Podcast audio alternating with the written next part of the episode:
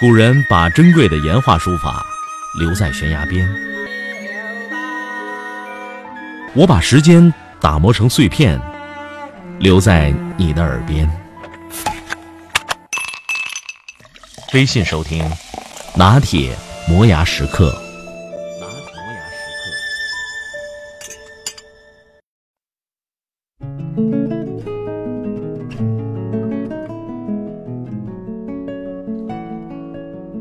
在国外生活了几年，回国前想给亲戚朋友买点礼物，就去了名牌折扣店。一些过了季没卖出去的名牌，也就是名牌当中的半老徐娘，在那里荟萃一堂。其实我平时买东西是最不讲究牌子的，觉得牌子这东西，一是欺负人穷，二是欺负人傻。而我平生最痛恨被欺负，每次路过名牌店，我都侧目而过，很有点井水不犯河水的气概。但是给亲戚朋友买东西，总觉得还是应该讲究点品牌，毕竟并不是每个人都像我这样没有追求，把什么都看透了。把什么都看透了之后，就觉得人的很多追求，比如巨大的房子，比如大克拉的钻戒，除了表示虚荣，什么都不是。再仔细想想，把什么都看透，追求的不过是一种智力上的虚荣，还伤害了自己活下去的兴致。所以，附着在物质之上的很多意义，就像新娘头上的红盖头，还是不掀开了才好。以前在国内读研的时候，和一个朋友合译过一本书。叫礼物之流，是一本人类学的书。礼物这个东西，本质不是东西，而是意义。礼物的流动，也就是意义的流动、秩序的流动，或者说的更严重一些，就是人类关系的流动。没有礼物，人的生老病死这些事件和动物的生老病死也就没有了太大的区别。我一向觉得人类学是一门很有意思的学问。我的看法是，它就是一门从猴子的角度观察人类的学问。比如，作为一个人，对面有人打着领带朝你走过来，你不会感觉到奇怪；但是，作为一只猴子，你看见有两个人脖子上绑一根绳子，神情肃穆地朝你走来，那你肯定会觉得人类真是好笑。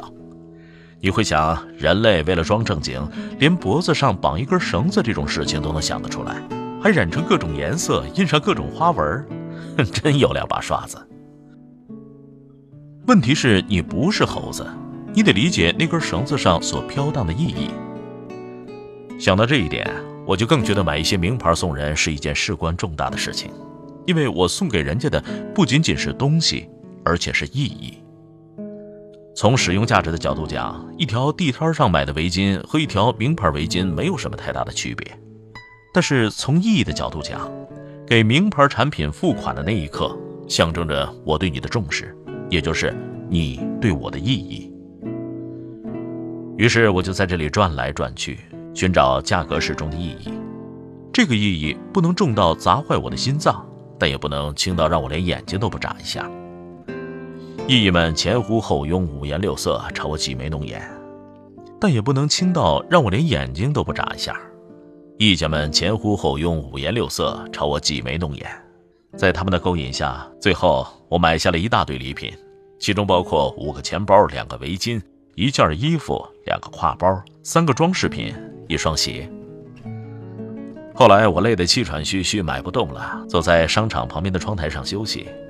我拿出纸和笔，统计我买了几样东西，还差几样。我算得很专心，勾勾叉叉画满了一张纸。脚边堆了一座小山似的礼物。最后结账的时候，收银小姐笑嘻嘻地说：“先生，你买了一大堆东西。”当时我真的想纠正她，不是一大堆东西，而是一大堆意义。我要把这堆意义装进箱子，坐上飞机带回家，然后打开，一件一件拿出来，一件一件送到人家手上，听人家的赞叹。到那个时候，我会想，所有这些无聊的名牌。无聊的多么有意义！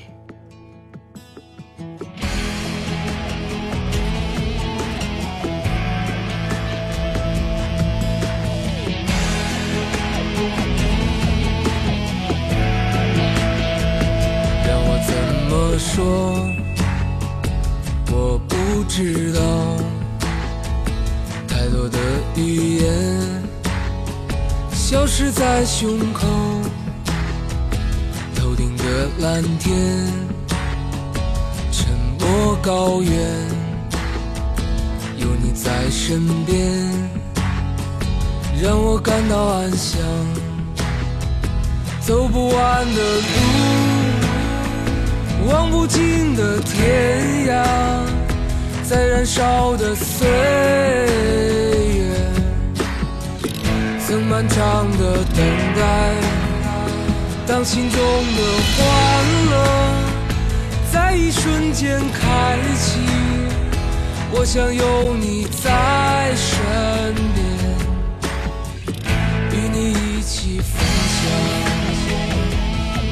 我的音频节目每天在微信首发，美图加文字，这叫有声有色。你可以边看边听。微信搜索“拿铁磨牙时刻”，关注我，每天都会第一时间做好听的节目给你。太多的语言消失在胸口，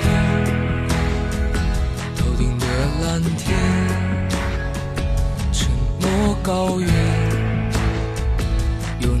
身边，让我感到安详。在寂静的夜，曾经为你祈祷，希望自己是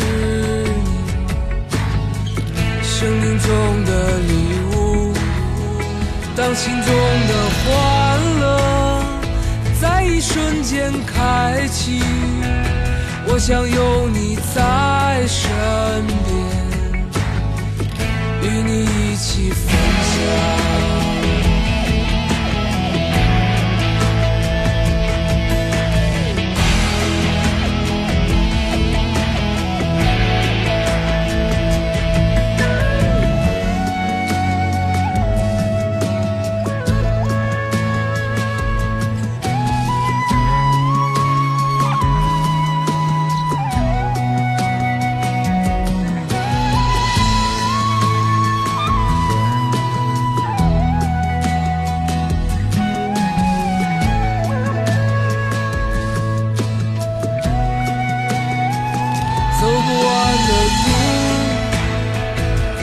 尽的天涯，在燃烧的岁月，曾漫长的等待。当心中的欢乐在一瞬间开启，我想有你在身边，与你一起分享。在寂静的夜，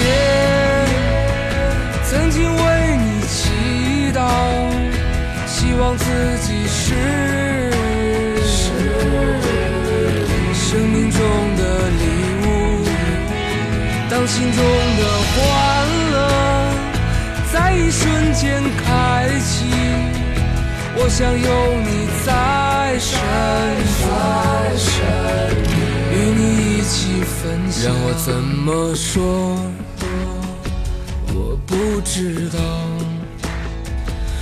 说的语言消失在胸口，头顶的蓝天，沉默高原，有你在身边，让我感到安